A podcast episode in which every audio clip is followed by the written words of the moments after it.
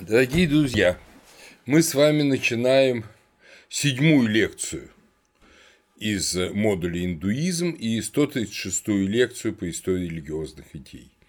Она, как предыдущая лекция, посвящена шестой даршане индуизма – Адвайте, но не ее начальным формам, которые связаны, как вы помните, в большой степени с Гаудападой, а она посвящена учению Шанкары, если угодно, внучатого ученика Гаудапады, потому что Шанкара был учеником ученика Гаудапады. И общее мнение и самих индийцев, и западных исследователей, что Шанкара и его Адвайта – это высшее в Индии явление философии и религиозной идеи. Я не хотел бы так явно раздавать награды, Шанкара – величайший мыслитель, но есть и другие великие мыслители в Индии, и до него, и после него. Мы вот будем, надеюсь, на следующей лекции говорить о Раманудже, это тоже замечательный мыслитель. Но Шанкар воистину достоин отдельной лекции.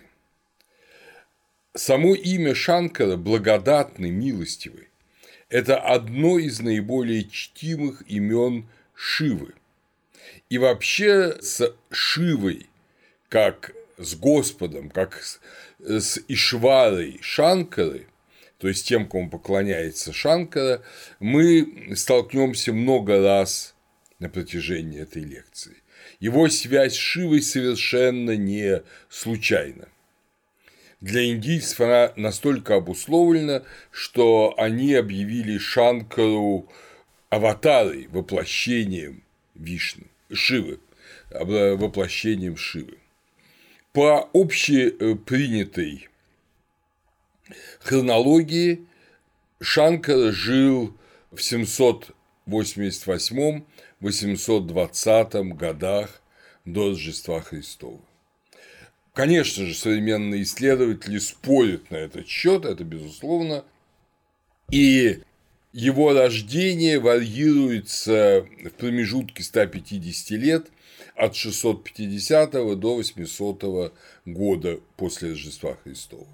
Но нам э, нет никаких оснований отвергать традиционную индийскую схему 788-820 годы после Рождества Христова. Его родители – отец Шива Гуру и мать Шива Тарака. Жил он в Керале, то есть в одном из южных штатов современной Индии, который населен темнокожим населением, говорит на языке малаяли, также было и полторы тысячи лет назад, в эпоху жизни Шанкары. Э, и я думаю, что это как раз очень точный ответ вот всем попыткам расизма, когда утверждают, что одни расы выше, другие ниже, что там чернокожие не создали цивилизацию, а белые создали. Все это полная чепуха. Вот как раз величайшие индийские религиозные мыслители и философы первого и второго тысячелетия после Рождества Христова – это как раз в основном выходцы из э, дравидских темнокожих регионов Индии, и это лучшее доказательство того, что они не только ничем не хуже, но, возможно, и существенно лучше белокожих северных индийцев. И вообще надо сказать, что вот как раз в Индии среди нормальных людей абсолютно отсутствует храм-живот. Все три расы, и черные, и желтые, и белые расы, там совершенно отсутствует расизм. Индийцы достаточно мудры, чтобы видеть, что человек различается не цветом кожи, а качествами своего ума и своей души. Однако вернемся к Шанкаре. Как пишет э, Наталья Васильевна Исаева в своей прекрасной книге, которая, кстати, была издана и на английском языке в Соединенных Штатах, Шанкара «Индийская философия». В России она вышла в 1991 году, еще в такой вот бумажной версии с чуть ли не от руки написанными санскритскими словами. То есть это было время бедности, бедности материальной России, но богатство мысли, все, что копилось до этого, все, что не могло быть полностью высказано при коммунистическом режиме, все это вот стало активно высказываться, рассказываться после 88-89 годов. И вот к этим книгам относится и замечательное исследование Натальи Васильевны Исаевой. Итак, она пишет о Шанкаре в предисловии к своей книге. Шанкара поистине удивительный пожалуй, самый яркий персонаж в истории индийской мысли нашего тысячелетия. Но это оговорка, безусловно, нашей эры после Рождества Христова. Выдающийся религиозный философ и поэт-мистик, ортодоксальный теолог и реформатор, основатель монастырей, странствующий проповедник и блестящий полемист, таким он предстает перед своими современниками, а спустя тысячу с лишним лет и перед нами.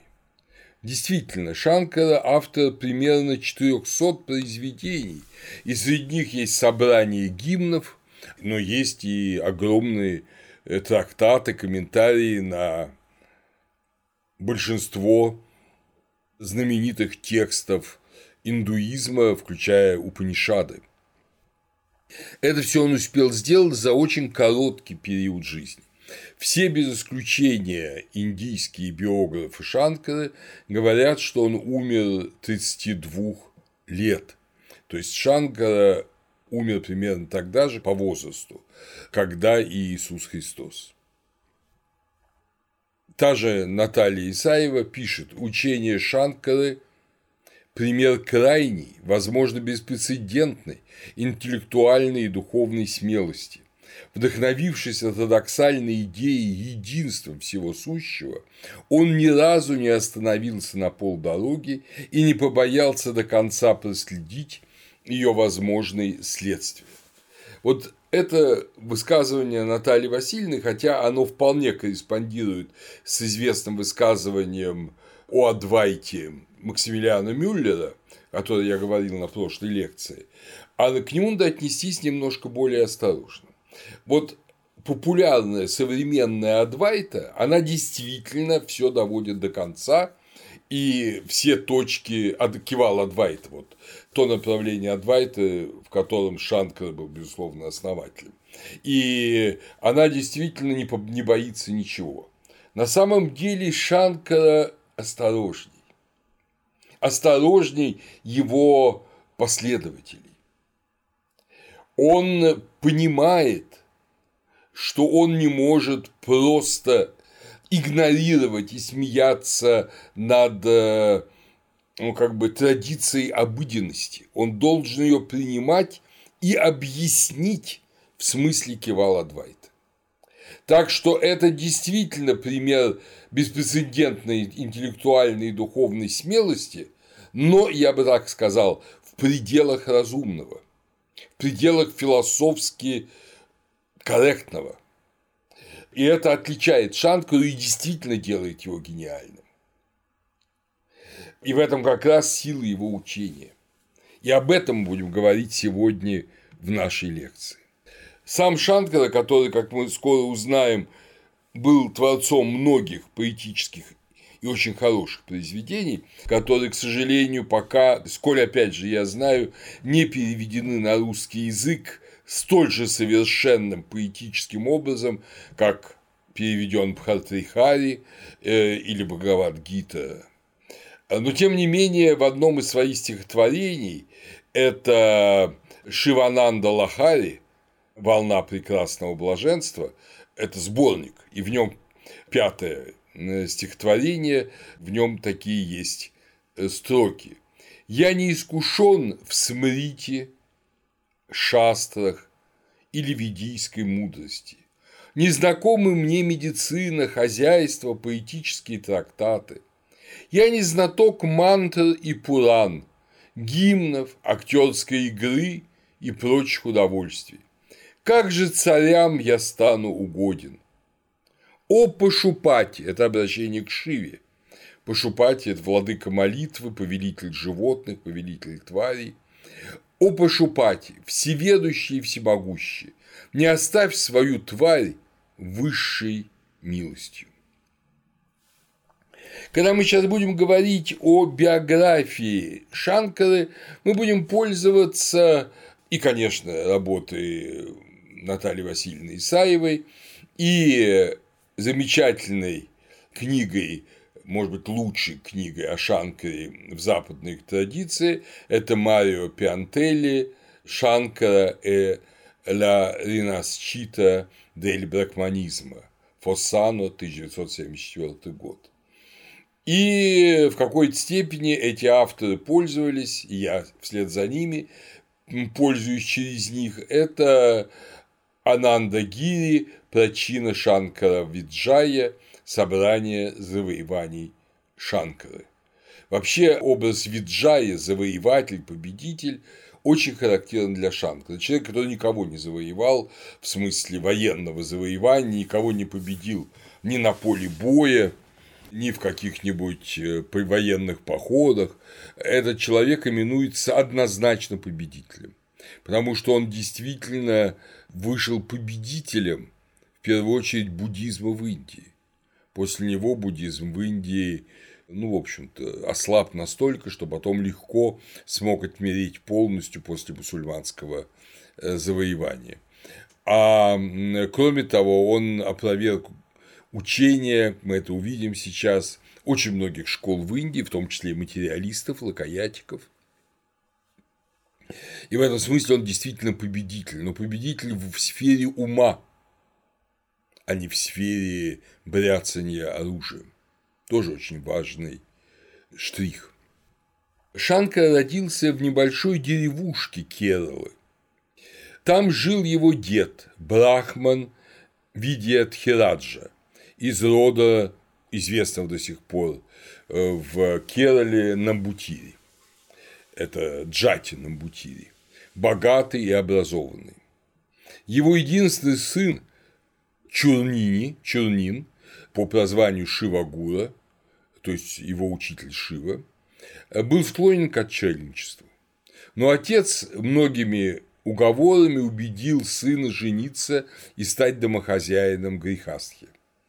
Ему выбрали жену из соседней деревни, дочь ученого Брахмана по имени Арьямба, а э, по шиваитскому имени Шиватарака, зрачок Шивы. Но хотя они соблюдали все правила и обеты, они оставались бездетными. И, конечно, печалились от этого. И, как и повсюду, бездетность считалась признаком того, что Бог их не принимает. И как-то вот во время паломничества в Тричур, где в горах расположено шиваитское святилище Вриша Дринатха, куда они, собственно, и шли, они оба сподобились видения. Шиватараке явился некий старец, который сказал, что ты выбираешь? У тебя может родиться сто сыновей, но обычных. Они проживут долгую жизнь, они будут иметь потомков, но это будут обычные мужчины. Или может родиться один сын, величайший мудрец, но с короткой и трудной жизнью. А ее мужу Шивагуру явился прямо Шива и сказал, уже без всяких вопросов искусительных, «Я сам буду рожден, как ваш сын». Впрочем, Шиватарака тоже избрала одного мудреца с короткой и трудной жизнью. И действительно, вскоре они родили младенца, которого зачали чуть ли не после, сразу после этого паломничества. И это был, конечно, Шанкара, как вы догадываетесь. На теле младенца ясно читались знаки Шивы, как утверждают все биографии. На ладони отпечаток трезубца, над головой лежащий полумесяц, у сердца изображение свернувшейся кобры, во лбу образ третьего глаза. И вот эти явления и видения, связанные с Шанкарой, продолжались и после его рождения. Как-то мать, войдя в дом, увидела, что вокруг шеи младенца обернулась огромная кобра. Конечно, мать была в полном ужасе, но на глазах Шива Тараки кобра превратилась в ожерелье из цветов и плодов. Говорят, что уже в год он умел говорить и писать на санскрите. Про его первые годы жизни рассказывают следующую замечательную историю, и она, кстати говоря, довольно часто повторяется, биографий много. Это история о дыне. Через деревню, где э, жили Шивагуру и Шиватарака, и где рос маленький мальчик Шанкара, приезжал торговец фруктами. Он на своей тележке вез много всего, и увидев кучку почти голых малышей, жарко же все-таки, он э, решил, индийцы люди добрые, решил им подарить дыню. Он вручил дыню со своей повозки и поехал. А э, дети стали спорить о том, сколько семечек в этой дыне. Ну, понятно, в дыне полно семечек обычные. Вот сколько там семечек. И э, только Шанка сказал, что в этой дыне столько э, семечек, э, сколько богов, создавших Вселенную. Ну, дыню вскрыли, в ней оказалось одно семечко. Это рассказ, как и многие другие такие чудесные описания, он сохранен в Сангшепа Шанкара Виджай, краткое изложение завоеваний Шанкары, автор Мадхавачарья, XIV век. Отец Шанкары умер, когда ему еще не было и пяти лет. И мальчик после смерти отца сразу хотел стать подвижником, саньяси, уйти, учиться какому-нибудь великому учителю. Но мать просила оставаться с ней, вдова – как вы помните, в Индии э, не могут вдовы брахманов выходить замуж вторично. В общем, других мужчин нет, он его опора, он маленький, она его вырастет, ну как же иначе. Он э, согласился, пятилетний мальчик. Но когда ему было около восьми лет, произошло событие, которым, опять же, рассказывают практически все агеографы. На глазах у матери Э, Шанкару в реку утащил крокодил. Женщина, конечно, пришла в полный ужас, но уже чуть ли не из пасти крокодила он закричал матери, если ты мне разрешишь стать отреченцем, Саньяси, то у меня начнется новая жизнь, а если нет, меня сейчас постигнет дурная смерть, дурмарана, смерть в зубах животного – это дурная смерть по индийским представлениям. Разумеется, мать позволила все и немедленно, крокодил отпустил мальчика из своей пасти, и в тот же день он ушел странствовать и искать учителя. На берегу реки Нармады он встречает Гавинду, знаменитого старца ученика Гаудапады, и просится к нему в ученики – склоняюсь перед почтенным Гавиндой, моим учителем. Гавинда знал, что к нему придет великий ученик, ученик, который прославит и его, и его учителя, и их учение сделает вселенским, всечеловеческим. Но он никак не ожидал, что это будет восьмилетний ребенок. Тем не менее, он скоро Шанкара постиг всю премудрость великого Гавинды, там он пишет шиваитские гимны, ряд философских трактатов, комментарии к Брихадараньяке Упанишаде, там же он знакомится с знаменитыми мандукьякариками Гаудапады и пишет к ним комментарии. Он становится убежденным адвайтистом.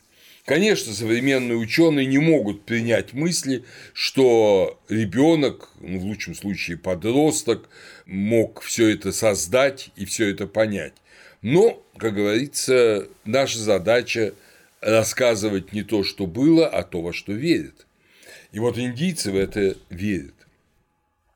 Рассказывают также, что в это время произошло стихийное бедствие, страшное наводнение, река, вот эта самая Нормада, она разбушевалась, вышла из берегов, заливала деревни, и вода подступала буквально к тем пещерам, где жили Гавинда и Шанкара.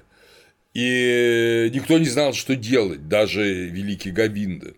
Но Шанкара поставил свою чашу для подаяний, как вы помните, у саньясинов чаши, которые они ходят и просят какую-то еду им, вот, около входа в пещеру, произнес мантру на заклинание вод, и вся вода из этой реки устремилась в эту чашу, исчезла, река опять вошла в свои берега, и все стало спокойно.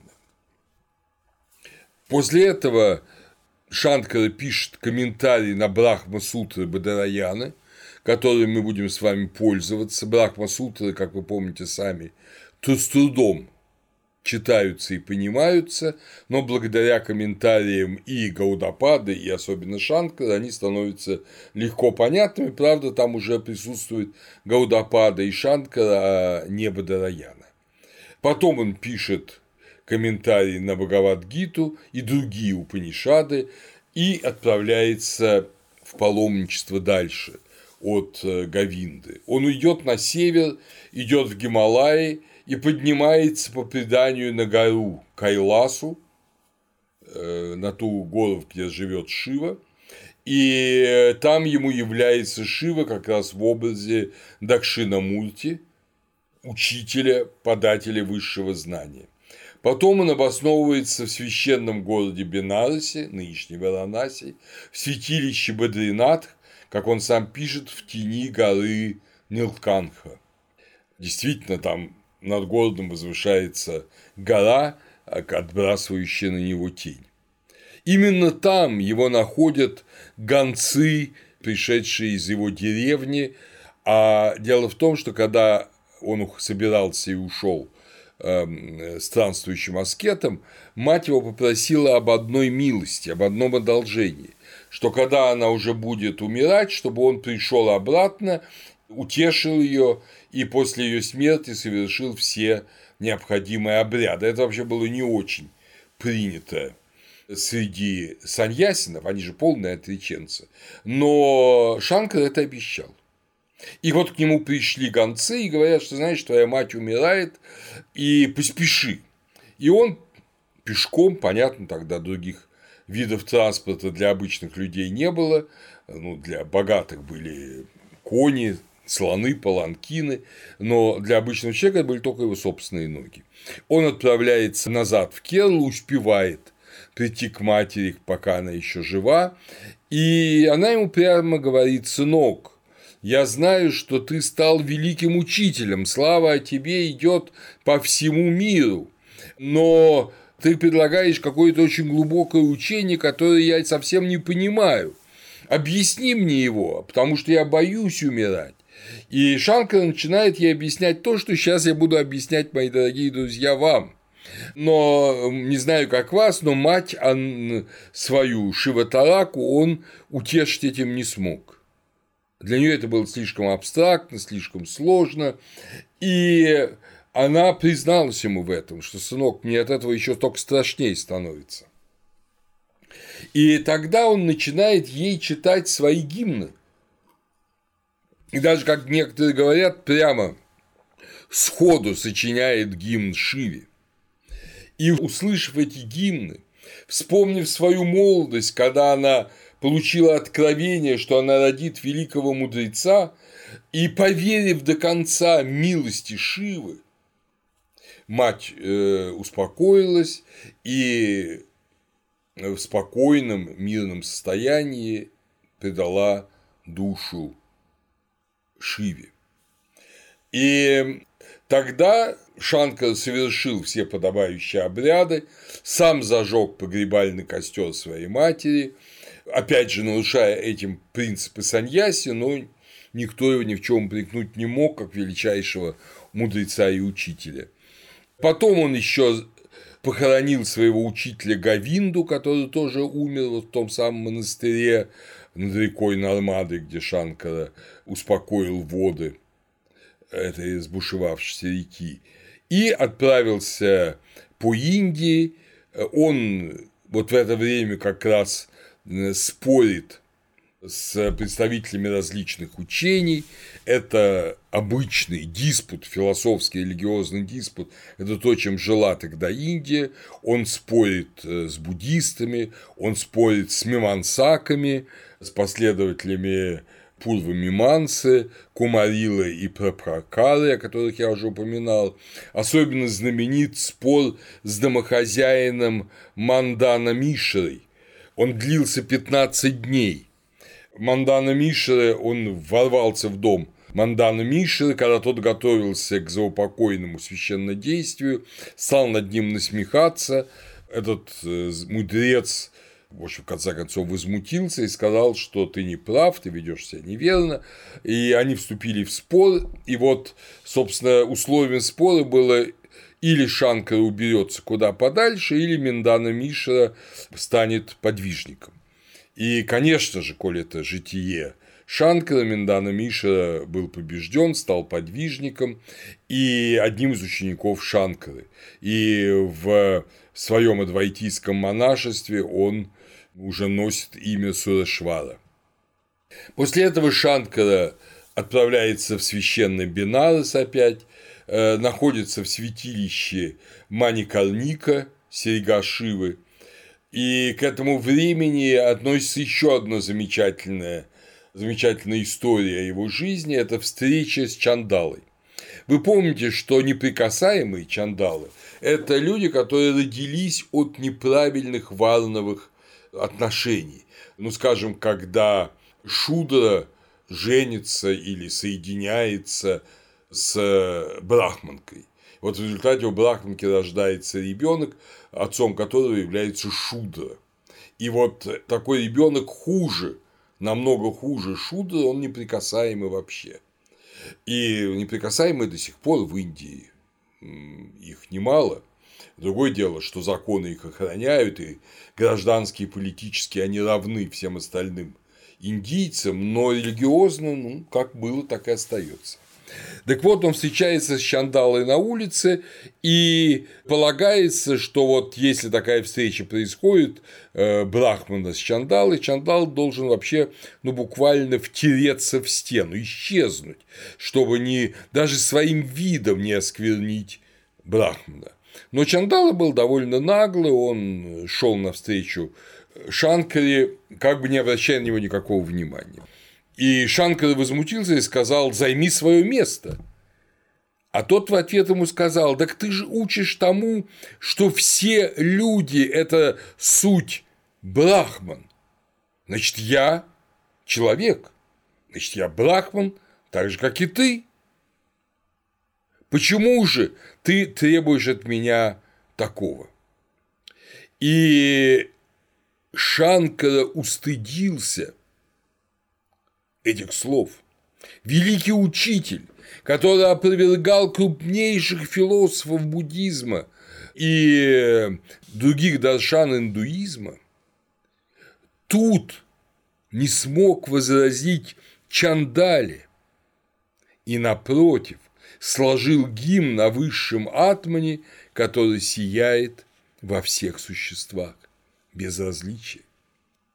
Это тоже очень важный рассказ. То есть, понимаете, он сразу делает Шанкару из сказочного почти персонажа действительно реальным мудрецом, который ищет истину и способен учиться не менее всех других людей, а, наверное, более.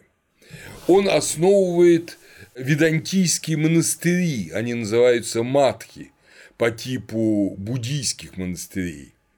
Это Дварака, Бадаринатха, Пури, Шингера, Канчи. И он создает 10 монашеских орденов. Среди них сохранилось 4 монашеских – Пхарати, Сарасвати, э, Тиртха и Ашрамин. И остальные превратились к сегодняшнему дню в объединение мирян. Но они сохраняются – он отменил кровавые жертвоприношения и крайности шактизма. О шактизме мы еще с вами будем говорить, но вот, по крайней мере, все, что связано с Шивой, он освободил от культа кровавых жертвоприношений и, в частности, от жестокого культа хандобы, так называемого собакоголового Шивы. До сих пор последователи Шанкары именуются Дашан Амины, то есть имеющие 10 имен по числу 10 орденов, 10 корпораций, в которые они объединялись, начиная с его жизни. Умер Шанкара на 33-м годе жизни в Канчи или Кедаранатхе, или, как говорят другие, поднялся на Кайласу, где воссоединился с самим Шивой. Другой великий адвайтист Рамануджа, о котором мы с вами будем говорить на следующей лекции, именует Шанкару Прачанна Баутха, скрытый буддист, тайный буддист. Но это абсолютно несправедливо, и мы это, собственно говоря, это будем ну, как бы видеть на протяжении всей сегодняшней лекции. И напротив, проповедь Шанкара окончательно вытеснила буддизм из Индии. Конечно, упадок буддизма в Индии начался до Шанкары, но он был достаточно силен, буддизм. После Шанкары буддизм потерял всякое обаяние для подавляющего большинства индийцев. Как пишет Уаллинг в своей статье «Шанкара и буддизм» в журнале индийской философии – Шанкара не просто опровергал буддистов, он сыграл свою роль в возрождении индуизма, который еще более ослаблял влияние буддистов на народ. Дандекар, величайший знаток э, индийской философии в энциклопедии религий, отмечает, можно сказать, что в своем учении Шанкара представляет философию Гаудапады, помните, да, это дедушка, философский дедушка Шанкары, представляет философию Гаудапады без намеков на буддийские учения Виджняна-Вады и Шуньявады, то есть сложнейшие буддийские учения, лекция которых вы тоже можете найти у меня и прочесть. Сам Шанкар именует буддистов Вайнашика Мата от слова винаша, а гибель отсутствия. То есть мы можем условно перевести это слово «война шкмата» как нигилисты. И он пишет в Сарва Даршана Сидханта Санграхе во всех четырех школах буддистов единство в суждении об атмане. Они разнятся друг от друга ввиду различий подхода к эмпирическому существованию.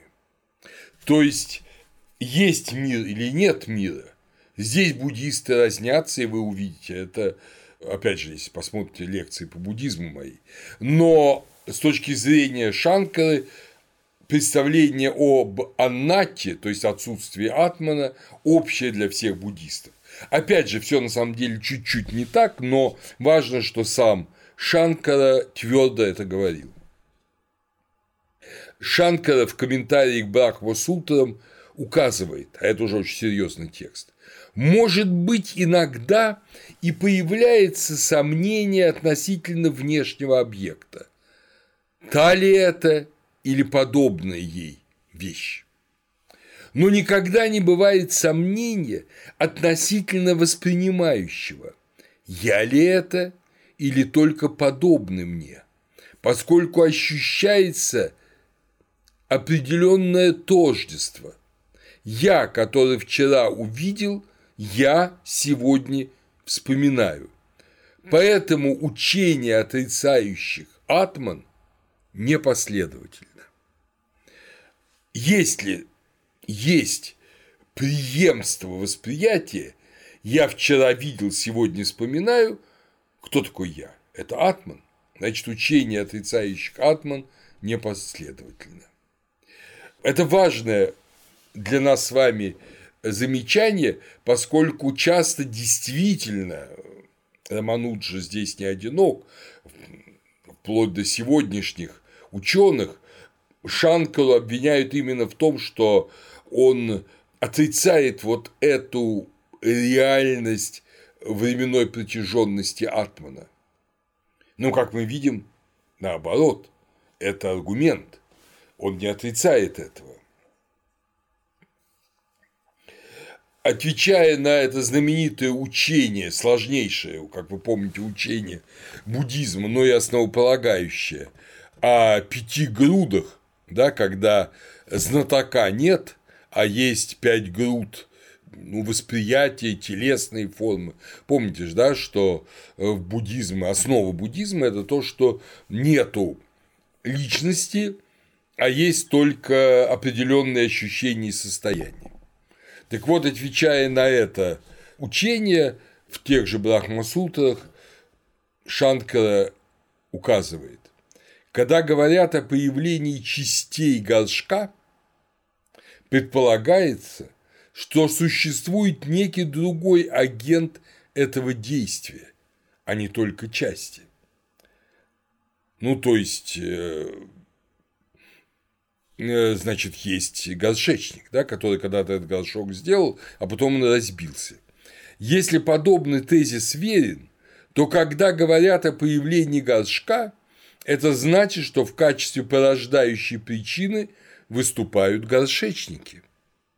Однако, рассуждая о появлении горшка, обычно одновременно не видят горшечников, создавших его, но видят только то, что уже создано ими.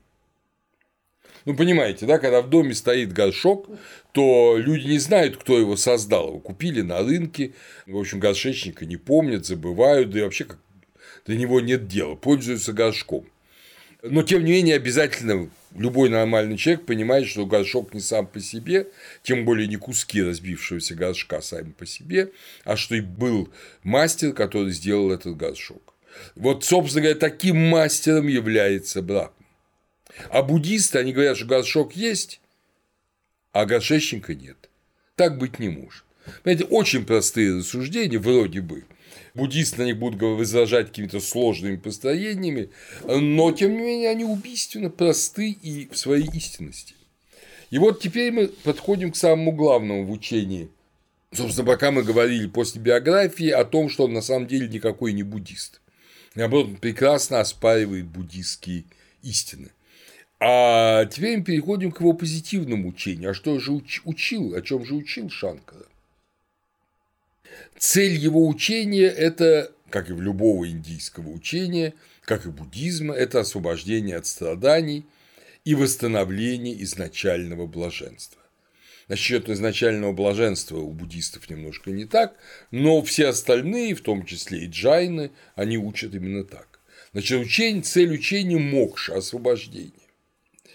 Это учение основано больше на писании Шрути – нежели на логических доводах Тарка, которые по Шанкаре все находятся в области Овидии, то есть того, что иллюзорно, того, что несущностно. Главное – это писание. Это тоже отличие от буддистов, для которых главное – это логическое рассуждение. Писание, веда для них ничего не значит. Для Шанкара Упанишада – это воплощение высшей правды. Опять же, огромное отличие от буддистов. И комментарий его на Упанишада – это, э, может быть, следующее после комментариев на Брахма Сутры Бадараяны, вот важнейшее произведение Шанкара. Логика по учению Шанкара существует для того, чтобы сделать правильные выводы из Писания и опровергнуть противников, а вовсе не для того, чтобы доказать истину саму по себе. Истину доказывает Писание. В комментариях к Брахма Сутра Бадараяны он определяет два уровня истины – абсолютный, Парамартика Сатья и эмпирические Вьявахарика Сатья. Это, собственно говоря, суть учения Шанкара. Абсолютной истинной реальностью является строгая недвойственность. То есть адвайта, кевал адвайта, отсюда и есть строгий манизм, строгая недвойственность. Как вы понимаете, адвайта – это двайта – это два, а отрицательная частица. Кивал строгая, полная непостигаемое умом и только интуитивно ощущаемое, неограниченное временем.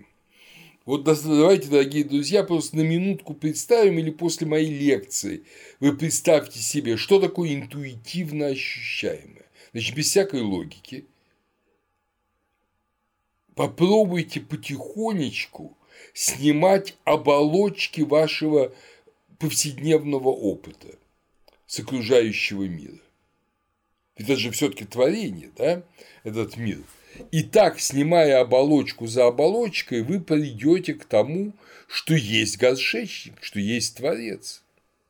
И этот горшечник – это брахман, ну, называть его можно как угодно, или брахмо в среднем роде, не имеющий качеств, ниргуна. Потому что все качества они так или иначе связаны с творением, с нашим восприятием, сотворенного вокруг нас и нас самих. Этот не имеющий качеств Брахман – это не пустота, шунья, как учат буддисты. Это непознаваемое сознанием. То есть то, что буддисты называют пустотой, они называют просто потому, что это непознаваемо сознанием и выкажется пустотой. А на самом деле это чистое бытие, сад, чистое сознание, чит, и чистое блаженство ананды. Эти вот слова не являются атрибутами Брахмана, то есть не являются его качествами, они составляют вместе с его суть. Это суть Брахмана. Брахман – это чистое сознание, чистое бытие и чистое блаженство. Это бесконечно близко к Платону с его учением о трансурании, о вот этом высшем божественном бытии, о высшем нусе который есть также чистое бытие, чистая э, красота и чистая правда. Ну, Платон подбирает немножко другие слова, но по сути говоря то же самое. Не атрибуты Бога, что есть Бог, а есть вот его правда. Есть Бог, а есть его явленное нам бытие. Нет, это и есть Он. А вот что такое мир? Вот бытие, которое мы воспринимаем. Это, во-первых, э, Шанкра использует термин джагат для вот этого мира, космоса, Вселенной. Это для Шанкары интерпретация Брахмана в системе времени и пространства. Время и пространство не категории Брахмана. Брахма находится вне категорий времени и пространства. Но время и пространство – это им, из него исходящие категории, в которых возникает бытие. Это сложный момент, и для Шанкара самого, по крайней мере, объяснить это непросто. Он объясняет так. Опять же, он пользуется образом, который вам уже отлично известен, который уже очень любят в эпоху Даршан индийцы. Мир укоренен в Брахмане, как кажущаяся змея укоренена в веревке, которую принимают в темноте за змею. Ну, тем лежит веревка, человек идет по дороге, шарахается, думает, что это какая-нибудь ядовитая змея, а это случайно потерявшаяся на ночной дороге веревка. Вот. Соответственно, людям кажется, что они живут в мире, а они живут в Брахмане. Опять же, категория «они» здесь не подходит, но пока мы и будем пользоваться. Явление мира из Брахмана Вивалта – это некая видимость, высшая реальность не проявляет себя во множестве форм. Она только может казаться множеством форм. Мир, вот этот джагат, не является абсолютной реальностью, а абсолютная реальность – это Брахман, но он и не полностью иллюзорен. Мир обладает эмпирической надежностью, потому что мир – это явление Брахмана во времени и пространстве, а Брахман не может обманывать. Он не создает иллюзий. Вот эта ошибка европейской философии XIX века, второй половины XIX века, скажем, Шопенгауэра и даже Киркегора, которые, увлекаясь только что открытой индийской философией, говорили об иллюзорности мира. Мир не иллюзорен в нашем европейском смысле слова. Мир обладает эмпирической надежностью. Он обладает системой причинно-следственных связей, но он не обладает абсолютной реальностью. Абсолютной реальностью обладает только брак. А мир истекает из него, и мы принимаем его за реальность, даже за абсолютную реальность, как принимаем веревку за змею или там раковину за кусок серебра, перламутровую раковину за кусок серебра, но он таковым не является. Он является таки веревкой и раковиной. А эта веревка и раковина – это ну, качество, образы, это аспекты э, Брахмана. То есть Брахман – абсолютная реальность, мир нереален сам по себе, но реален постольку, поскольку он представляет собой Брахмана во времени и пространстве. Опять же, послушаем Дандекара, он-то понимает лучше других. Шанкара, опять же, прекрасно знает при этом европейскую философию. Шанкара предлагает учение феноменализма без апелляции к нигилизму или субъективному идеализму. Вот это очень точное определение, очень короткое. То есть мы видим феномены, да, это мир для нас, если использовать слова, э, категории Канта. Но есть Бог в себе, который эти феномены являет. Не каждая вещь в себе, а одна вещь в себе – это Брахман, являющая себя множеством вещей для нас. Но это все явление одной вещи в себе, и это явление, одна вещь в себе – это Брахман.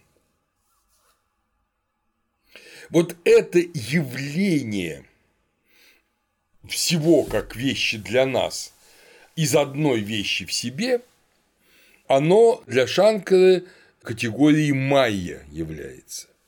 Опять же, как вы помните прекрасно, майя – это двусмысленное слово.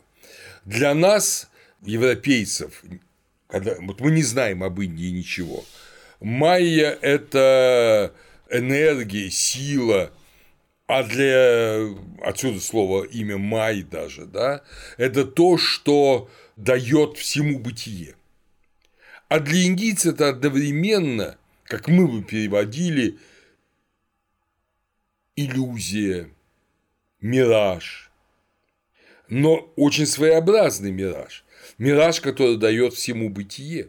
В конечном счете это все-таки сила, и Бог это маюн, как вы помните, то есть полный сил – так что, когда Шанка называет вот все в мире, кроме Брахмана, это майя, он говорит о том, что все в мире, кроме Брахмана, это явление его его, это его явление, даже не его сила, как я хотел сказать, это его явление.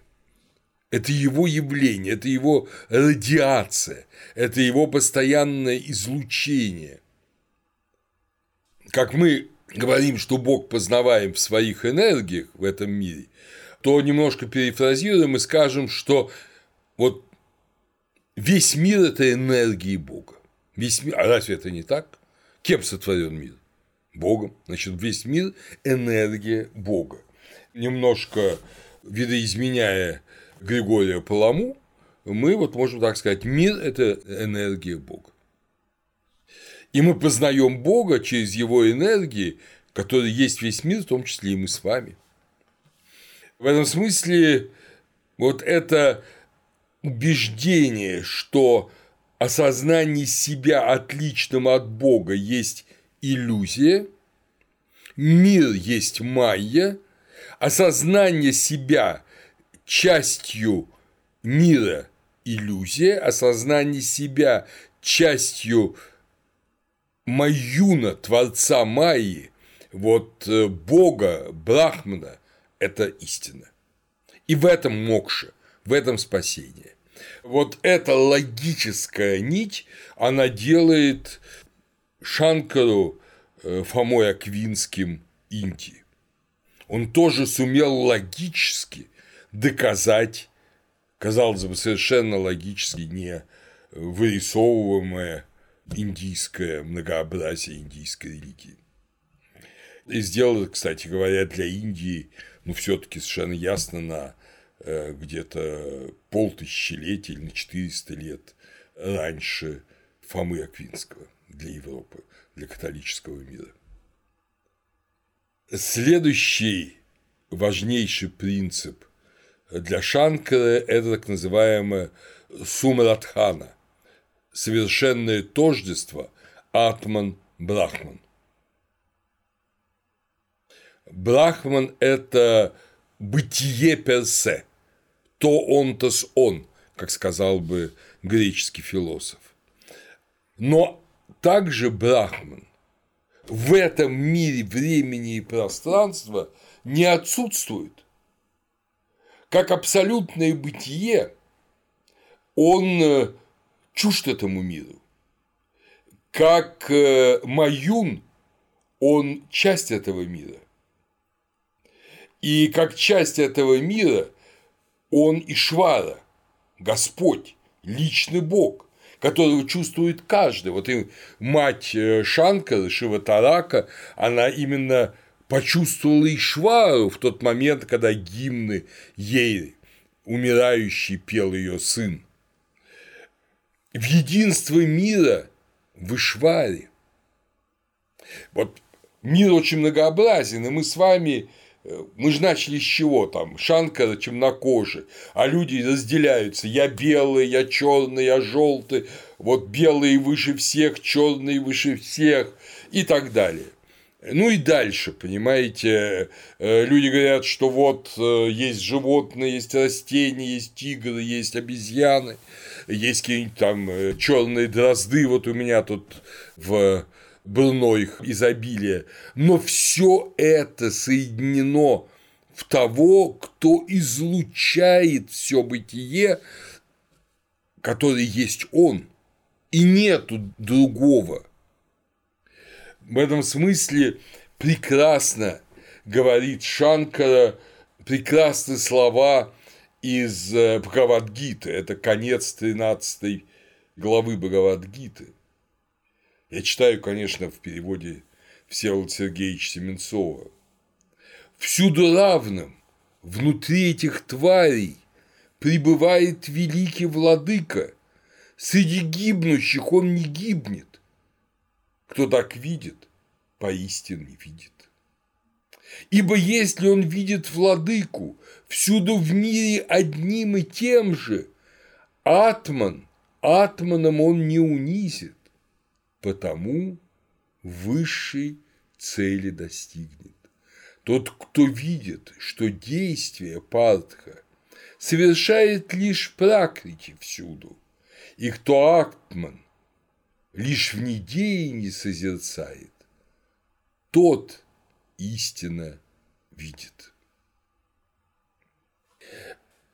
Значит, он видит владыку не творцом всего, а он видит владыку сутью всего. Все есть владыка. И вот этот владыка этого мира – это Ишвара. Но он же, как абсолютное чистое бытие Брахман, то он-то сон. То есть два уровня реальности, но реальности.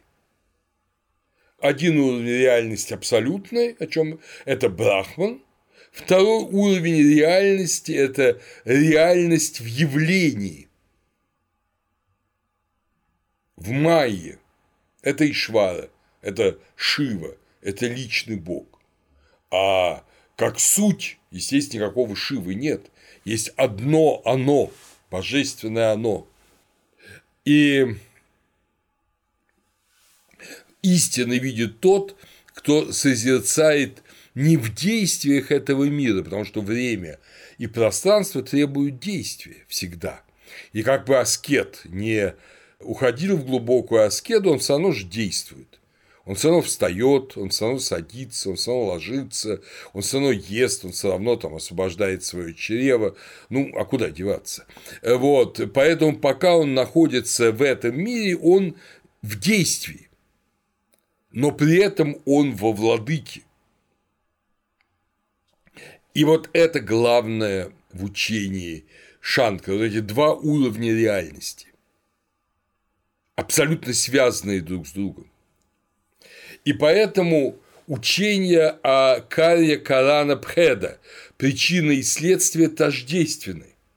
Они, как опять же Брахмасутра Бхашьи пишет Шанкар, это комментарий к Веданту Сутрам, Брахма Сутрам Бадараяны, они, причины и следствия, не суть другие, не различны одна от другой. Это одно, причины и следствия – это одно. И опять же, это кажется нам достаточно понятным. Поэтому Брахман субстанционально тождественен миру. Очень такой, я бы сказал, не индийский образ, но, быть может, он нам с вами поможет. Брахман – это мастер – скажем, писатель, а мир – это роман, который он написал. Этот роман только писатель. В нем нет ничего не от гения автора. «Война и мир» – это только Лев Николаевич Толстой. Но слова Толстого «весь я в моих писаниях» не верны, потому что Лев Николаевич Толстой намного больше этого «Войны и мира». Война и мир – это ничтожная часть великой души великого человека, прожившего там более 80 лет, и писавшего другое, и жившего другими радостями и горестями не будем входить там подробно в жизнь Льва Николаевича Толстого, но он всю жизнь искал, ошибался, становился другим. И вот в какой-то момент он создает «Войну и мир», и даже когда он создавал, писал «Войну и мир», он все равно жил не только «Войной и миром», он жил еще и своей женой, своими детьми, политическими проблемами, и своими интересами. Конечно, этот человек, он ограничен, но тем не менее в «Войне и мире» нет ничего, что не Толстой, а Толстой бесконечно больше войны и мира. Вот так же точно можно сказать, что «Война и мир» – это обладающий предикатами Лев Николаевич Толстой. А Лев Николаевич Толстой вне своих писаний, в своем внутреннем бытии, это Брахман без предикатов, это Ниргуна, а Брахман с предикатами – это Сагуна – и вот учение о двух брахманах, о брахмане с предикатами, то есть, если угодно, брахман – роман – это сагуна, брахман – сам по себе бытие нам непостигаемое, а мы-то сами, дорогие друзья, не что иное, как герои этого романа. Мы с вами Андрей Балконский, Наташа Ростова, и маленькая княгиня, и Пьер, кому кто нравится, даже Наполеон и Александр э, Благословенный. Мы с вами эти герои. И мы, естественно, живем в нем, в Толстом. И других нет нас. Но мы вот э, описаны им, и мы имеем то бытие, которое он нам дает, и вне которого мы жить не можем. Но понимаете, Наташа Ростова может выйти замуж за Балконского, потом за Пьера, но она не может там, не знаю, выйти замуж за Наполеона. Как бы ей не... Она не может даже этого захотеть, потому что Толстой этого не написал. А, вот. И все эти примеры, конечно, очень условны, очень э, схематичны, но они на минутку дают нам возможность отдохнуть от этого четкого, сложного ума Шанкары, при этом очень простого. Он не пытается как-то напустить очень много дыма, он очень ясно рассуждает. Итак, Брахман, обладающий предикатами Сагуна, это Лев Николаевич с его романами, Брахман без предикатов – это Лев Николаевич сам по себе. Но только Лев Николаевич абсолютный, ну и роман тоже, соответственно, имеет абсолютный характер, а не те параметры вкуса, эпохи, которые есть у конкретного писателя. Относительная истина в Явахарика ведет речь о творении мира, совершенствах Сагуна Брахмана, качествах Брахмана, или Ишвары, о свойствах и атрибутах человеческих душ, дживы и так далее а абсолютно ни о чем не ведет речь. Это есть Брахман в самом себе. О нем нельзя говорить. Его изречь невозможно, а помыслить еще более невозможно.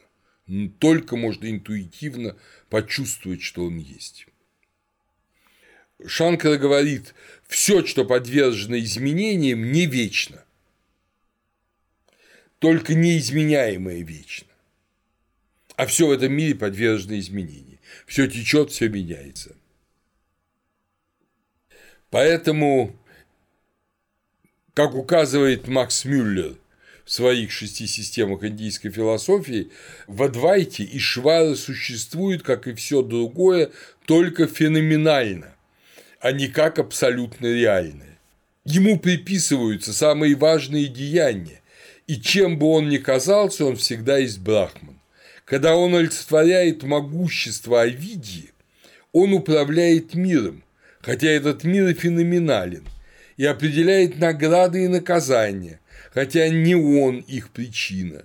Они производятся, создаются самими действиями существ. Но через милость его за делами всегда следует награда. И, наконец, человек достигает истинного знания и мукти, хотя это мукти – освобождения, необходимо включает в себя исчезновение и швары как чисто феноменального бога. Это верное, очень верное и как бы в системе европейской философии высказывание Макса Мюллера. Действительно, Ишвара нас ведет к самому себе и исчезает, как помните, та самая танцовщица Прокрити в Санкхе, когда уже мы открываем, что мы тождественны Брахману, что мы и Брахман одно, что Тат Твам Аси. А вот дальше Мюллер уже позволяет себе некое обобщение в духе э, как раз современной ему европейской философии второй половины XIX века.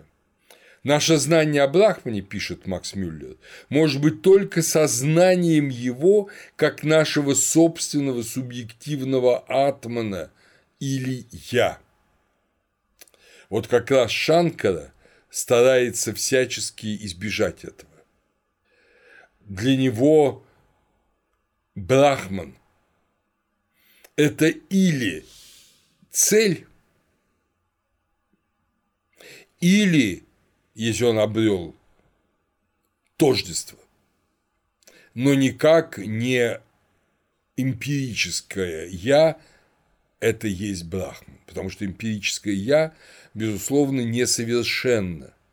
Оно соединено с пространством и временем, как бы себя не совершенствовал аскет. И, соответственно, оно брахманом быть не может еще реально, но оно может им быть феноменально в явлении через Ишвару, когда мы говорим «Божий человек», вот тогда, понимаете, есть это ощущение того, что человек действительно в Боге, но он-то знает сам человек, что насколько он еще не в Боге. Поэтому суждение, что наш субъективный атман или я – это вот есть сознание Брахмана, нет. Для этого необходимы швара как раз, что не так не свойственно ни Шопенгауэру, э, ну, Киркерову в какой-то степени свойственно, но Шопенгауэру точно не свойственно. И другим философам, да, Ницше это не свойственно, в европейском, что есть некоторый идеальный ты, но это не ты реальный. И но этот идеальный ты, это Ишвара, это лишь проявление того, что вообще непознаваемо. Но ты есть то. Хотя в реальности это совсем не так. И как раз сам Шанкара в своих стихах это очень ясно показывает.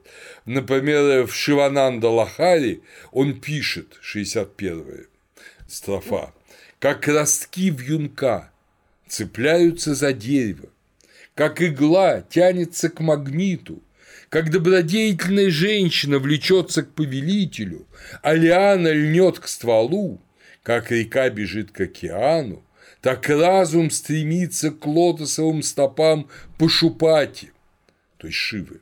Когда же он достигает их, это и есть сопричастность.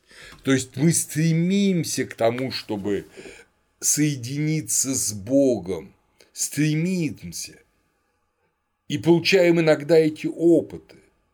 Но только когда мы с ним соединимся воистину, тогда мы достигнем той сопричастности с Ишварой, которая раскрывает нам и абсолютную реальность высшего первого уровня, реальность Брахмана. Оппоненты Шанкары, материалисты, лакаятики учили, что душа тождественна телу, как сейчас многие учат э, вокруг нас. Дех от Дех от их учение было. В этом они были, как говорит Шанкара, подобны простецам, прокрита, джанах, людям, которые вообще не видят божественного. Лакаята, единственное в Индии учение, отказалось принять учение кармы и сансары, они, лакаятики, учились, что э, сознание как алкоголь в браге или красный цвет при жевании бетеля с известью. Он возникает из иных сущностей и сам по себе не существует, также и душа. Как приводит сам Шанкара в своем произведении Сарва Даршана Сидханта Санграха, учения лакаятиков с помощью доступного восприятию земледелия, скотоводства, торговли, государственной политики, управления и других подобных занятий, пусть мудрый всегда вкушает блаженство на земле. На это им Шанкара отвечает. Существует шесть источников познания. Проман. Они относятся к тому, что называется феноменальной практикой и неприменимы вообще к атману. То есть атман э, не может восприниматься ни с каких феноменальных практик. Он вне их. И тогда, когда мы считаем, что он и есть оно, это глубочайшая ошибка. Атман – это основа сознания, чайтанья видья и у него нет ничего помимо сознания. В нем нет в атмане частей и атрибутов, Именно поэтому Брихадараньяки Упанишади объясняет как раз в комментарии к Брихадараньяки Упанишади это Шанкара.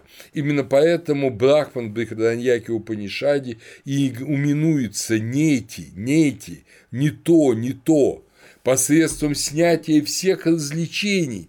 Здесь говорится о том, что лишено каких бы то ни было характеристик, будь то формы, действия, род и качество. Существует глубинная несоразмерность апраматритва, э, существует глубинная несоразмерность апраматритва Брахмана и остального мира. Брахман – это абсолютная реальность, остальной мир – это реальность относительная, эмпирическая, от Брахмана истекающая. И, соответственно, Атман. Вот э, если вы помните, в одном месте архипелага ГУЛАГ Солженицын пишет – такую совершенно практическую рекомендацию, что вам надо, э, если вы попали уже в руки ЧК и вас будут пытать и мучить, вам надо четко осознать, что ваше тело – это не вы. Мучают ваше тело. Вам больно в силу того, что это ваше тело соединено чувствилищами с вашим эго, но ваше эго – это не ваше тело. Это лишь чувствилище создают феномен мучения. Эго же ваше свободно от всех мучений. Конечно, это далеко не учение Шанкары, но тем не менее это подступ к нему. Что вот весь этот мир, не обязательно мучение, может быть, с удовольствиями, э, весь этот мир – это не вы. А вы и Брахман – это одно – а этот мир – это лишь явление Брахмана, это его проявление во времени и пространстве. Но если Брахман прост, как он может быть творцом мира? А он и не является творцом мира, потому что мир не возникает из ничего в Адвайте. Мир и Брахман одно. Адвайта принадлежит к учениям Саткарья Вады, следствие уже в латентном состоянии содержится в своей причине. Мир присутствует в Брахмане. Следствие только словесная форма, оборот речи, объясняет в комментариях Брахма Сутрам Шанкара. Отсюда адвайтийское учение о видимости, Виварта Вада. Нам кажется, нам кажется не то, что мир есть, нам кажется, что мир есть сам по себе, а мир – это только Брахман во времени и пространстве. Майя – лишь покров и трансформация высшего Брахмана, Ниргуна Брахма, который всегда там самотождествен и един.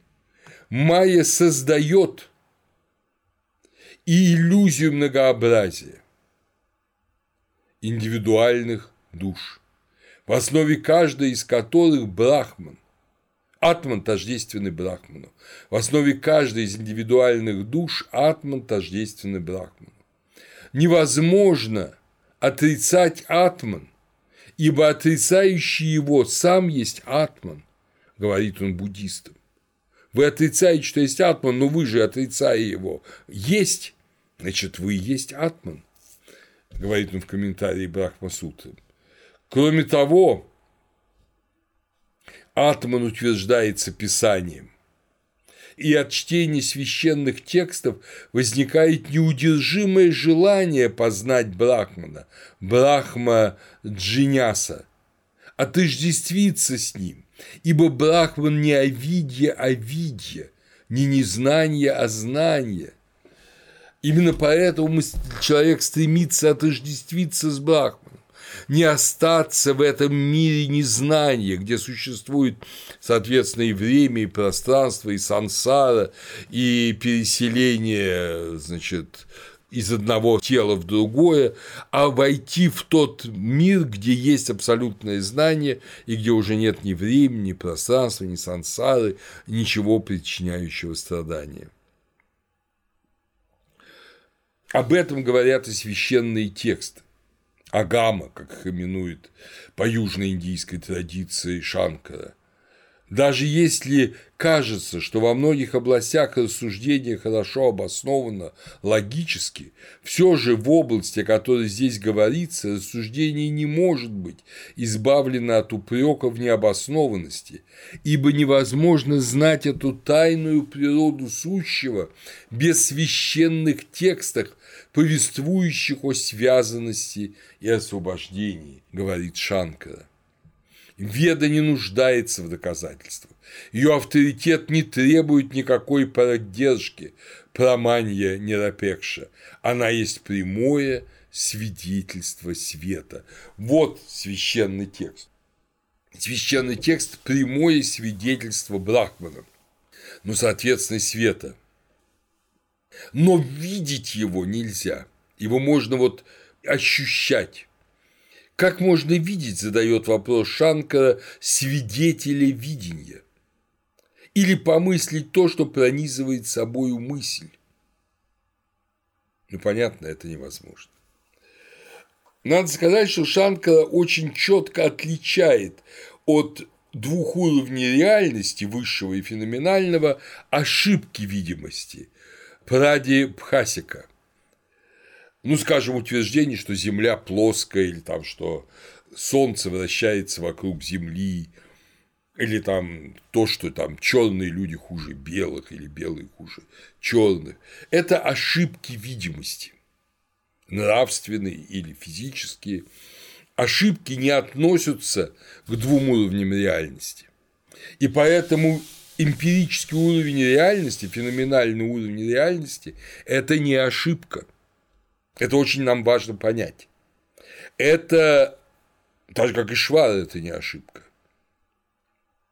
Но это лишь излучение, а от излучения мы хотим войти в излучающего. А что же касается ошибок, то ошибки – это наши ошибки. Это то, чего на самом деле нет. Земля не плоская, и Солнце не вращается вокруг Земли. И чернокожие ничем не хуже белокожих. И поэтому ошибки видимости, они не имеют никакого отношения к феноменальному уровню реальности, они его искажения. А ошибки, они есть ошибки. А сам феноменальный уровень неопределим в категориях реального и нереального, но он, в отличие от протипхасики, не ведет к ошибке. Это не мираж или сон, о явлении истинного в доступных для нас формах. Сам же по себе Брахман непознаваем. Действие, пишет Шанкара, направленное на свой собственный источник, не может быть непротиворечиво, ведь и жаркий огонь сам себя не жжет, и искусному актеру самому на свое плечо не взобраться. Основа сознания не может сделаться объектом сознания. Важный гносеологический принцип.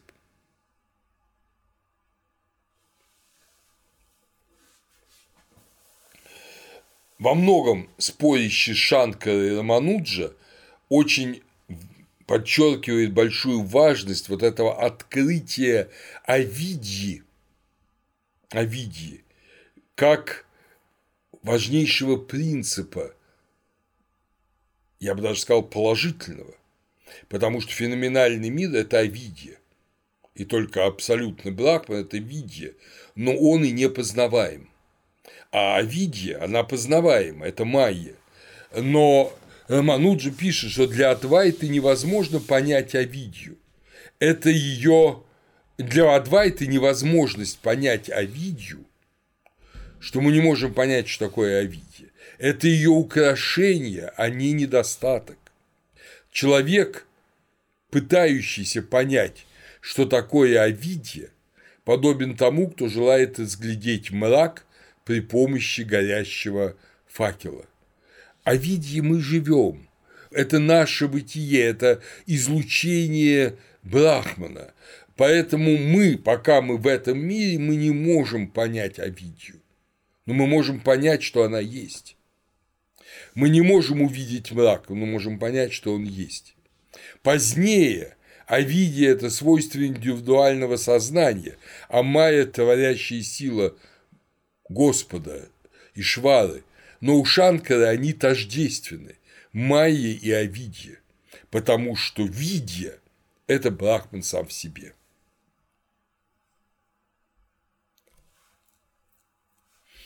Пытаясь объяснить это, Шанкара пишет, подобно тому, как пространство разделено ограничениями, упадки в виде стенок, горшков и прочего, Бог определяется именем и формой, созданиями Овидии. Имя и форма – это создание Овидии. Поэтому, когда мы говорим «Бог то-то и то-то», это Овидия. Правильное указание на Бога в виде – это нети-нети, не то, не то. То есть это отрицательное, да, апофатическое богословие. И в то же время Брахман присутствует во всем, он является его причиной. Опять же, Шанкар это объясняет очень просто. Хотя все лишено различий и не существует до возникновения, для творога имеется некоторая преимущественная склонность отишая в молоке, а не в куске глины. Ну, понятно, да, творог получается из молока, а не из глины. Это только кот из глины состряпал пирожки в известной детской пословице, да? Не из глины, а из снега. И, соответственно, снег растаял. Но продолжаем все-таки не детскую пословицу, а Шанкару. Но тогда, благодаря существованию такой преимущественной склонности, рушится учение о садкарье вады, когда следствие не содержится в причине, и упрочивается учение садкарье вады, когда следствие содержится в причине. То есть причиной творога является молоко а не глина, и причиной пирожков является тесто и мука, а не снег. Да? Поскольку в мире установлено, что вещь существует, когда она проявляется через имена и формы, то, уступая обычным представлениям, сказано, что мир не существовал до своего проявления в именах и формах, говорит Шанкара. Что значит уступая обычным представлениям?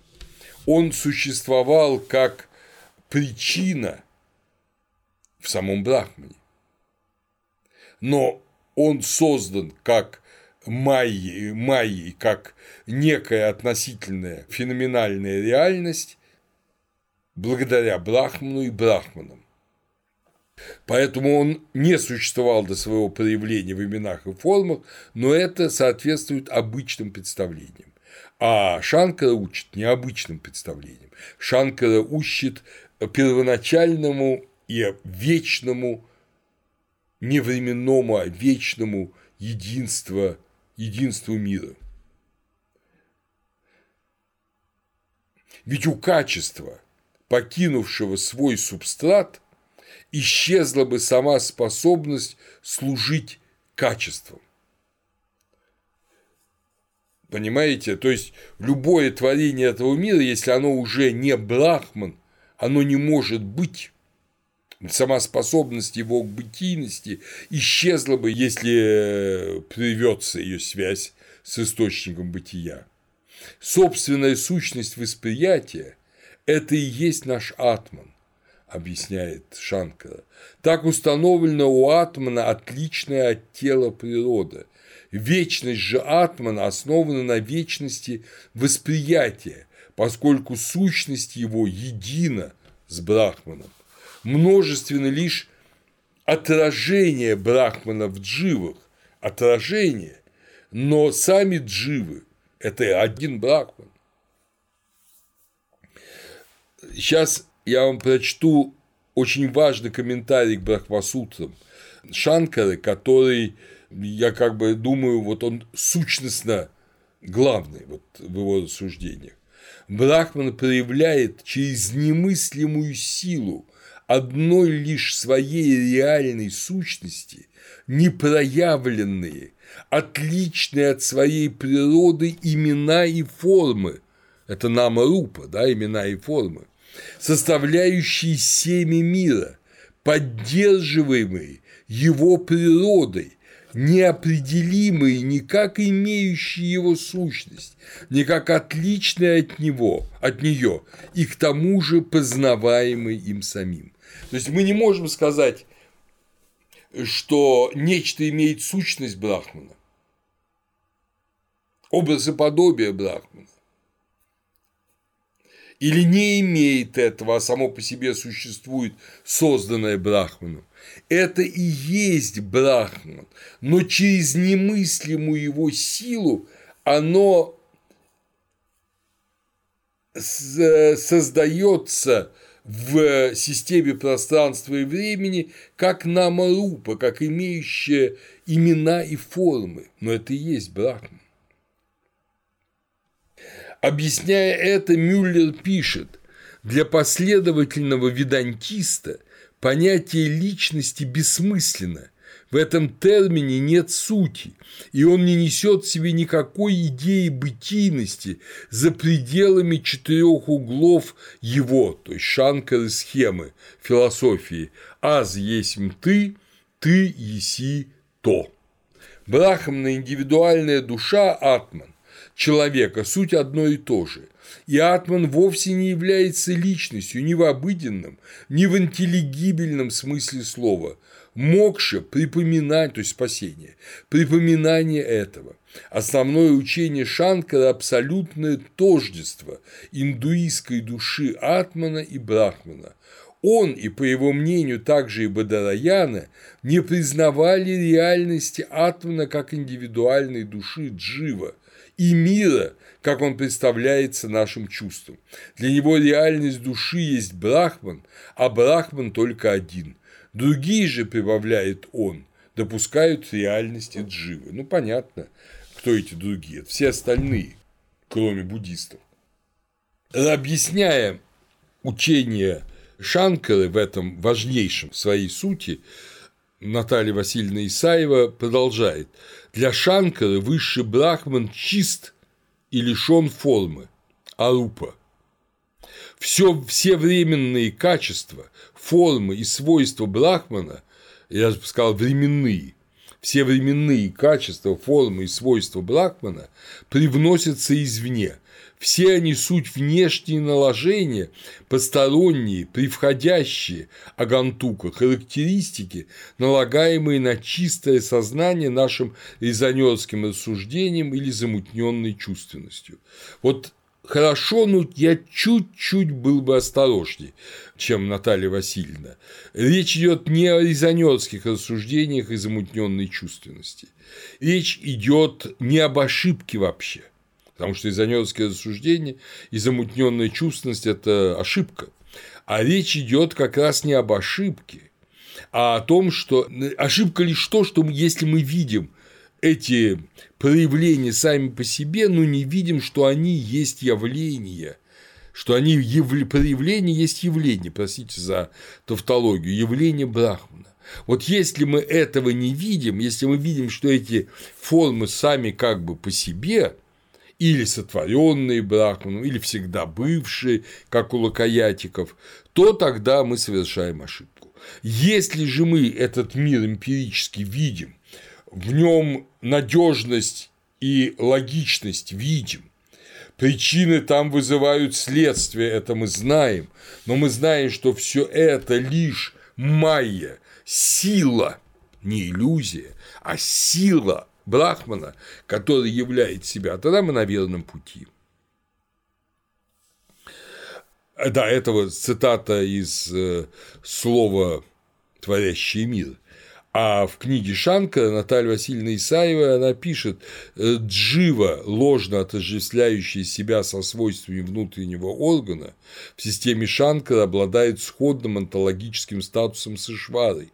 Приписывание качеств души, душе или Богу берет начало мифологически истолкованной истории развертывания Овидии.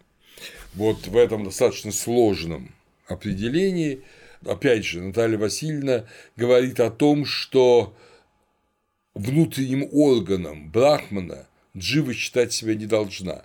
Она должна себя считать не органом, как часто христиане молятся, да буду я рукой твоей, да буду я глазами твоими, о Боже. А она, и как многие адвайтисты сейчас молятся, такие простонародные, мы еще до этого когда-нибудь дойдем, а Джива вообще не должна себя отождествлять с каким-либо органом. Этого не может быть. У Брахмана нет никаких органов. Она и есть Брахман. Она, любая Джива есть Брахман. Причем она одна. И сам Шанкара объясняет, вечность этой дживы постигается из священных текстов, поскольку нерожденность и постоянство природы свойственны неизменному брахману, могущему выступать и как брахман, и как индивидуальная джива. То есть Тат твам аси, ты то иси. Наш атман и брахман одно. Брахман – это основа видимой, кажущейся Вселенной, чьи многообразные свойства временно накладываются на него, на Брахмана, объясняет Наталья Васильевна Исаева. Онтологический статус феноменального мира порождение Майи. Он промежуточен, принципиально неопределим. Только реальность жива по своей сути не нуждается в оговорках, только душа, изначально тождественная высшему брахману, может быть обозначена как сад, реальная, душа вездесущая випху и всепроникающая, сарвагата, как брахман, хотя, конечно, эти характеристики не стоит трактовать буквально, поскольку джива в Адвайте вообще не может трактоваться по принципу субстанции. То есть не джива имеет эти качества, а брахман имеет эти качества. А джива – это брахман э, в нашем феноменальном мире. И все. И все множественность душ относится только к уровню эмпирического бытия. Она связана с предшествующим развитием мира, Паринама, который всецело в сфере Авидии, Майи. Опять же, Авидия – это Майя Брахмана. Этот исторический мир наделил душу индивидуальностью, сжатой историей ее прошлых рождений. Сама сансара – это тоже Авидия, как я уже говорил а в реальности это Брахман.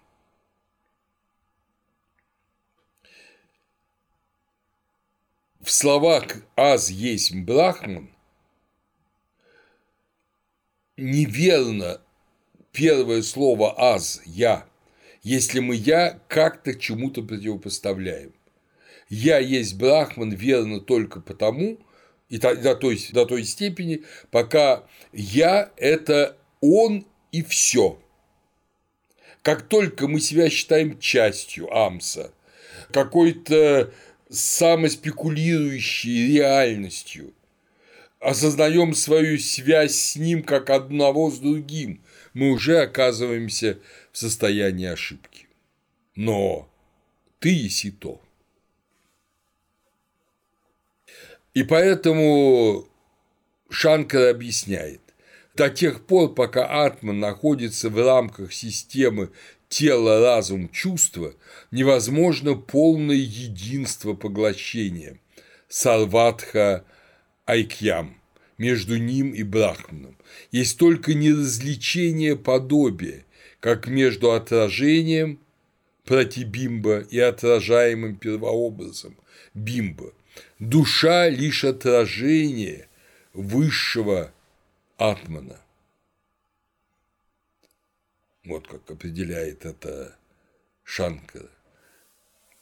А используя поэтически красивые образы, опять же он ведет нас к Шиве Шанкара. В Шивананда Лахари он пишет, как пловец, увлекаемый течением, желает достичь берега, как усталый путник желает тени, как боящийся дождя убежище, как гостю нужен хозяин, бедняку милосердный, как бегущий тьмы мечтает о светильнике, а бегущий холода об огне, так желанны разуму лотцевые стопы Шивы, попирающие страх достигни же их легко и быстро. Вот теперь важно сказать несколько слов, буквально напомнить о том, что Шива для Шанкара совершенно не случайно избран его Ишварой. Шива, разумеется, как Дакшинамурти, это вселенский наставник, безликий бог из сострадания принимает различные формы. Разрушение для него – это освобождение истины, освобождение от иллюзий, освобождение, если угодно, от эмпирики и восхождение к абсолютной реальности. С другой стороны, Шива и творец иллюзорного мира. Отсюда еще от Харапы он имеет образ э, и шиваиты используют широко этот образ лингама, то есть мужского полового органа, который есть образ создания новой жизни, создания бытия. Шива через свою шакти, через свою силу, если угодно майю, творит мир – его майя – это оплодотворенная Шивой его сила. Ну и Шакти как э, супруга, но это все образы, конечно. Отсюда категория, тоже любимая шиваитами, йони лингам, соединение мужского и женского половых органов. Как то, что создает этот эмпирический мир, но для шиваита важно не то, что этот мир создан соединением Брахмана и его Майи, а то, что он ведет от эмпирического к единственному абсолютно реальному, то есть важен обратный путь. Опять же, Шива носит ожерелье из черепов, иногда Шакти Шива, Паравати тоже носит это ожерелье. Почему? Потому что это черепа – это образ умирания иллюзии и умирания множественности.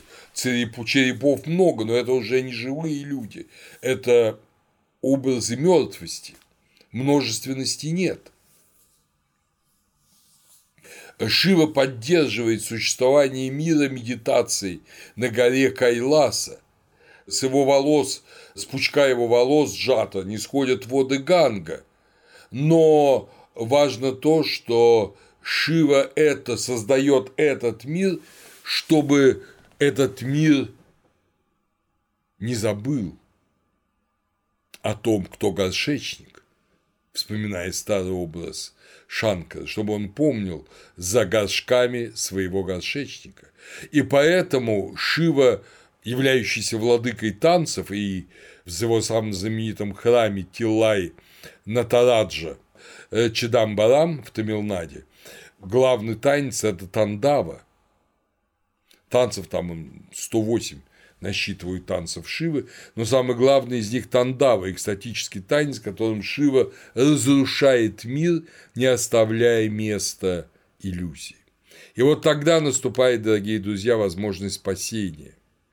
Для Шанкары Адхикара, то есть компетентность ученика, это нитья анитья вивека, развлечение между вечным и временным. То есть отличие эмпирического от абсолютно реального.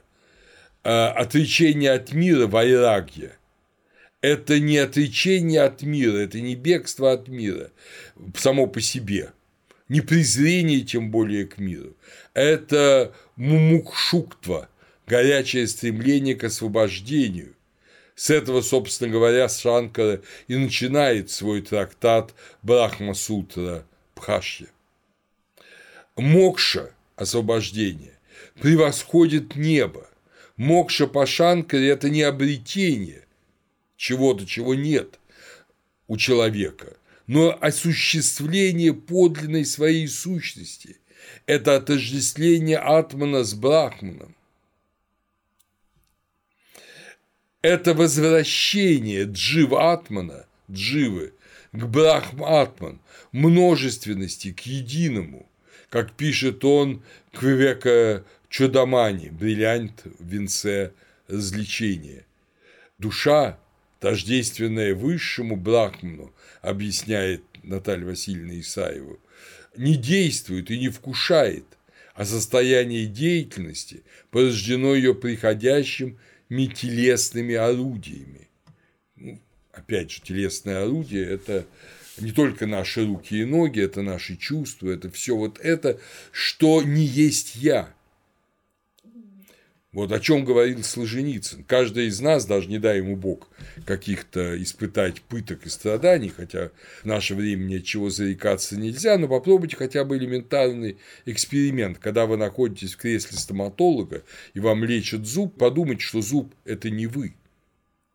Что боль которые вы испытываете, неприятные чувства, которые вы испытываете, это лишь связь, ниточка между телом и вами, но вы – это не тело. И вы ощутите это, и, кстати, легче будет владеть собой в этой неприятной ситуации, когда вы поймете, что вы э, совсем не плоть. Это я предлагаю вам сделать только для эксперимента, чтобы понять систему Шанкары более ясно.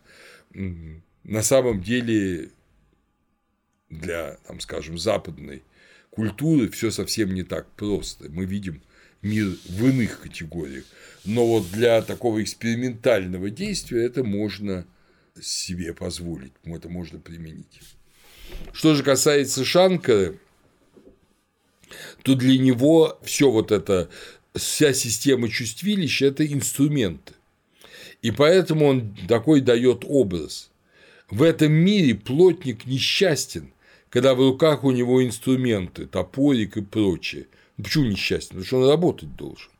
Только вернувшись домой, сложив инструменты, топорик и прочее, довольный, бездеятельный, незанятый, плотник счастлив. Так и Атман, соединенный с двойственностью, которую привносит Овидия, пребывая во сне со сновидениями или бодрствуя, он является деятелем и несчастен. Но тот же Атман для уничтожения усталости, войдя в самое себя, высший Брахман, свободный от причин и следствий, бездеятельный, счастлив и пребывает самосветящимся, ясным. Как объясняет э, Наталья Васильевна Исаева, что сама полемика с буддистами для Шанкары была лишь не столько полемика ради полемики, не столько была ради победы над буддистами, в общем, не, так-то для него было и важно, а главной его целью было использование критической аргументации против буддистов для подведения к онтологическим воззрениям самой Адвайты, где причинность непосредственно связана с представлением о Брахмане как основе мира, а также с концепцией творения, как не создания, а излучения. Шанкара, как и другие шиваиты, в отличие от вишнуитов, утверждают, что в теле уже можно обрести свободу, то есть возможен дживан-мукти, а свободное джива, свободный дух еще до того, как он перестал быть отдельным существом, пока он еще не соединился с Брахманом. Вот как описывает это состояние Дживан Мукти э, в Ивека Чудамани. Радующийся неистощимым постоянным блаженством, он, то есть живо, не печалится и не ободряется чувственными вещами, и не тянется к ним, и не бежит от них, но всегда пребывает внутри себя и радуется в себе. Дитя играет, забывая и голод, и боль телесную. Подобный муж, осознавший блаженство истинной реальности, без мысли «я», «моё», и он счастлив. Без богатства он всегда доволен, без помощников всегда мощен, без наслаждения внешним он доволен вечно, ничего не имеющий он смотрит вокруг, как обладатель всего, делая он бездеятелен, зная плоды прошлых дел, он не тревожится ими, хотя обладает телом, но не связывает себя с ним, хотя ограничен, но присутствует всюду, ни наслаждение, ни боль, ни добро, ни зло не касаются этого знатока, Брахмана, который живет без мысли о теле. И теперь, наконец, нам остается понять, вот как с нашей западной точки зрения можно увидеть вот это замечательное учение. Дело в том, что, как мы говорили в прошлой лекции, эмпирическое несовершенство мира, которое на Западе объясняется так или иначе грехопадением, на... в Индии объясняется авидией, незнанием, незнанием своей истинной природы. Если в грехопадении присутствует воля человека, которая избрала зло по тому-то и потому-то и потому-то, это другой разговор, то в Овидии нету воли человека. Человек рождается вот в этом незнании, и но ему надо прорваться к знанию. Ему надо не исправить свою падшесть своим совершенством, а для этого ему нужен мир, который он исправляет. Ему нужно исправить свое видение, свое сознание от непознания, от овидии перейти к видии. А отказ от категории падшести на низких примитивных уровнях, ну, скажем, гностики, он э, ведет к дуализму доброго и злого. Но ну, если есть в мире злое, если Бог благ, то, соответственно, есть злой творец, антитворец. Но для Рамануджа совершенно невозможная банальность. Он поднимается бесконечно выше всего этого и отрицает и дуализм, и единого Творца доброго и злого, но он в итоге приходит к именно к строгому гуманизму, Кивала Адвайте, это к утверждению того, что эмпирическая реальность на самом деле нами неправильно воспринимаемая реальность. Брахман излучает некую реальность, мы ее во времени и пространстве воспринимаем относительно, неверно, и из-за этого страдаем. Как только мы начинаем правильно понимать абсолютное единство Брахмана, эта реальность эмпирическая для нас исчезает, мы больше не испытываем страданий. То есть вопрос не в нашей падшести, а в нашем незнании. Незнание, которое исправляется истинным знанием и текстом, и словом объяснения. Но внутри этой системы удивительная близость между уже упоминаемым нами Григорием Паламой и Шанкарой. Вот как пишет Палама. Никто не может назвать присущественную природу Божию сущностью или природой в собственном смысле слова, если он действительно стремится к истине которая превыше всякой истины. Но истина, которая превыше всякой истины, это, естественно, Бог, это Брахман, это вот это единственное и благое. То есть вы понимаете, что Бог не есть природа. Если человек стремится к истине, природа одно, Бог другое. Если Бог природа, продолжает Григорий Палама, то все остальное не природа. Если же тот, что не Бог, является природой, то Бог не природа, и даже Он не есть, есть и другие существа суть. Эту интуицию Рамануджа пережил и осмыслил действительно до дна. Но особую и вечную реальность, если рассуждать в его категориях, атманов по благодати он принять не пожелал, если и знал это странное западное учение, которое в Индии называлось учением Иванов, то есть христианство.